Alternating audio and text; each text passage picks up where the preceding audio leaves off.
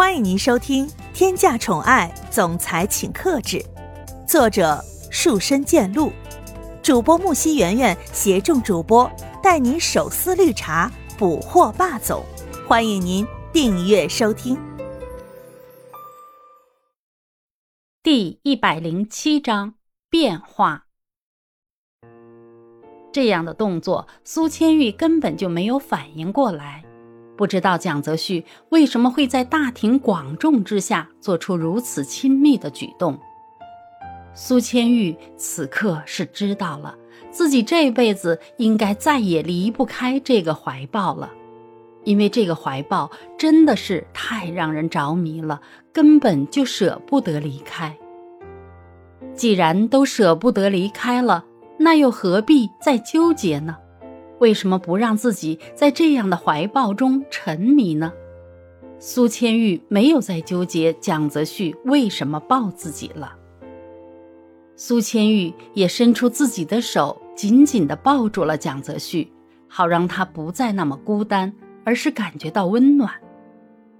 屋里的三个人友好地伸手挡住了自己的眼睛，毕竟都已经这么大年纪了，看到了这么刺激的东西不太好。但是这两个人根本就没有停下来的意思，而这种事情真的不太适合有人在旁。蒋风奇终于忍不住的说道：“哎，你们有完没完？你看看这是哪里在拥抱，好不好？吃完饭之后，你们俩赶紧回家，爱干嘛干嘛。要知道孙子的话，我也是不介意的。”听到这句话，两个人才缓缓的分开。苏千玉还是后知后觉，现在到底是在哪里？他整张脸都红起来了。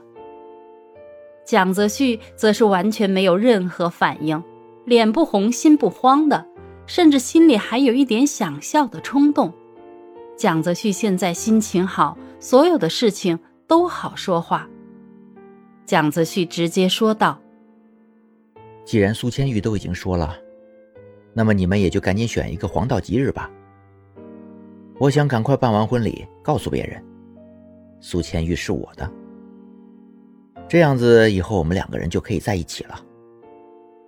以前的蒋泽旭就像是一台机器一样重复着事情，现在的蒋泽旭有了灵魂，有了充满爱的灵魂，尤其是在面对苏千玉的时候，蒋风奇忍不住的吐槽着。好歹冷静一点好不好？你这个样子哪里有一点继承人的样子？等我选个黄道吉日，会告诉你们的。你们两个只需要安静的准备婚礼就可以了。现在可以的话，再帮我指导一个孙子，组建一个篮球队也是可以的。蒋泽旭十分赞同的说道：“我也觉得这个样子计划挺好的，但是我目前觉得我们两个人的生活还是绰绰有余。”容得下另外的一个孩子。蒋风奇看到蒋泽旭这样，也不再多说什么了，因为他现在知道自己的儿子整个心思都在苏千玉的身上。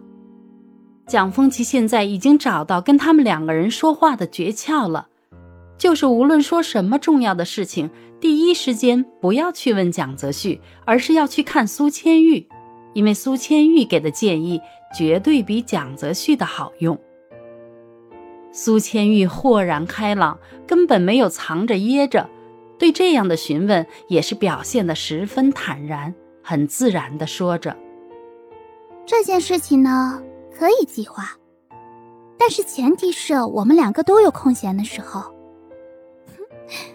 我相信我们以后的孩子一定会十分可爱的。”今天的苏千玉也真的是突破了蒋泽旭的想象。原本蒋泽旭以为自己父亲提出来的问题，苏千玉会感觉十分害羞，然后会向自己求救的，完全没有想到现在应付起来居然这么得心应手。这样的苏千玉让蒋泽旭十分震惊，这跟以前的那个苏千玉根本就是两个样子。现在的苏千玉闪闪发光，让人有了一种危机感。蒋泽旭害怕这样的苏千玉被别人看见了，因为这样的苏千玉很容易就被别人惦记。现在苏千玉跟蒋风奇一直在聊天，只是眼神一直看着蒋泽旭，看他到底有什么样的反应。没想到蒋泽旭就在那里呆呆地坐着。蒋风奇对于这样的蒋泽旭，真的是有一种恨铁不成钢的感觉。哼，明明都是那么强大的一个人了，在面对苏群义的时候。这所有的强大全都化为乌有啊！不过这是完全没有任何办法的，在爱情面前，所有的人都会变得稍微有点脆弱，就算是蒋泽旭，根本不意外的。一家人就这样其乐融融的谈论着结婚的事情，但是他们都忘记了一件事情，就是这个时候蒋泽流也是全都听得见的。蒋泽流一直都站在自己的房间里，把房门稍微的打开一点，将他们的谈话全程都听进了耳朵里。蒋泽流站在那里，心里可不是滋味儿。